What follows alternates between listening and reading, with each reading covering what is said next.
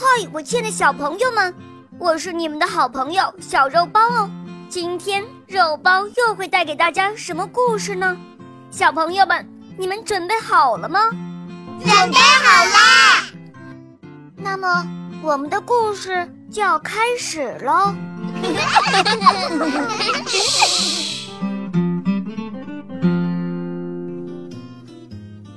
在百花公主的帮助下，唐僧逃出了妖怪的山洞。师徒三人拿着百花公主的信，来到了繁华的宝象国。唐僧来到金殿，参拜了国王，并把百花公主的家书交给了国王。国王看了信后，痛哭流涕，问道：“哪位将军敢领兵挂帅？”与本王去捉妖怪，救回三公主啊！众武将解释说：“我们都是凡人，只能保护国家不受敌人的侵略。可是妖精云来雾去，我们也拿他没办法。我想这位圣僧一定有降妖的办法呀！”国王听后就转求唐僧施展法力救回公主。唐僧说。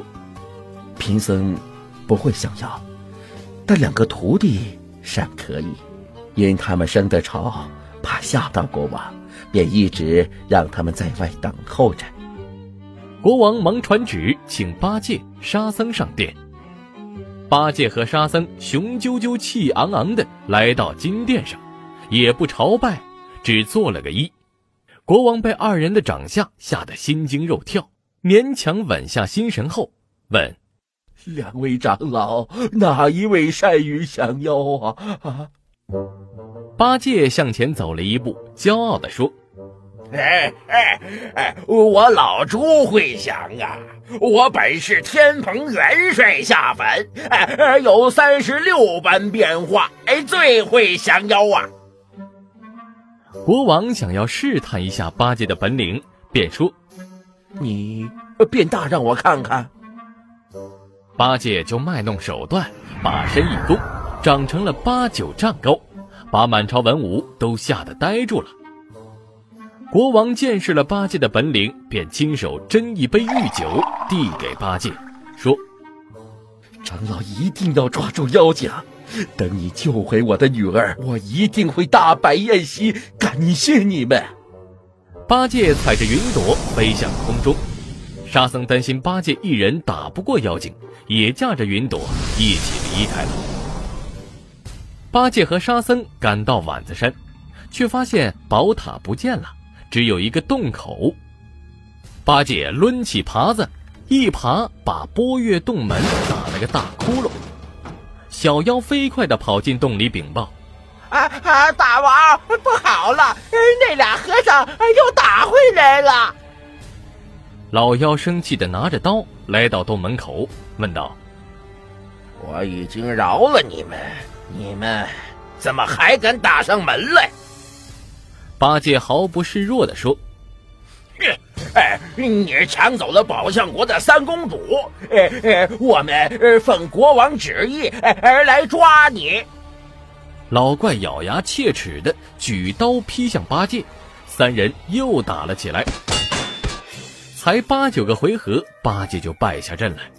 他偷偷的和沙僧说：“我大便急了，哎，你先站一会儿啊。”说完，八戒一头钻进荆棘里，再也不敢出来。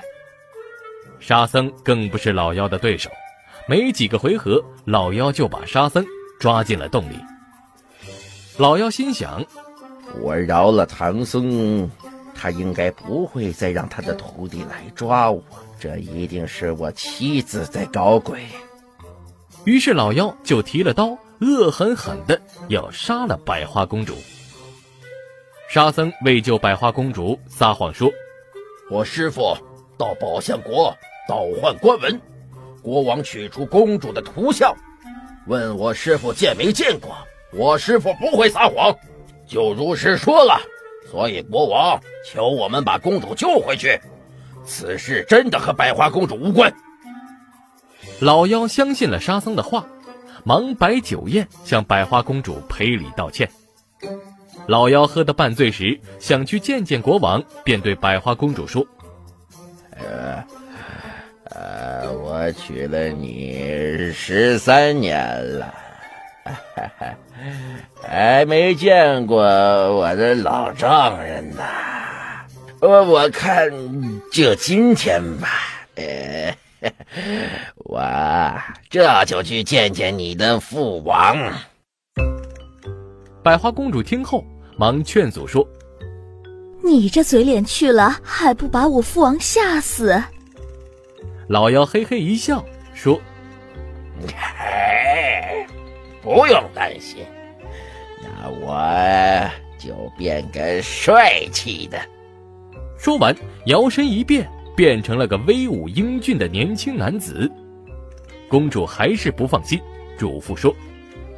你去我家，我父王一定会设宴款待你，你千万别酒后露出原来的嘴脸。知道了，你就放心吧，你在家乖乖等着，我去去就回。说完，老妖驾着云朵来到了宝象国。小朋友们，今天的故事就讲到这儿了。更多精彩的故事，请搜索“肉包来了”，加入我们吧！我们明天再见哦，拜拜。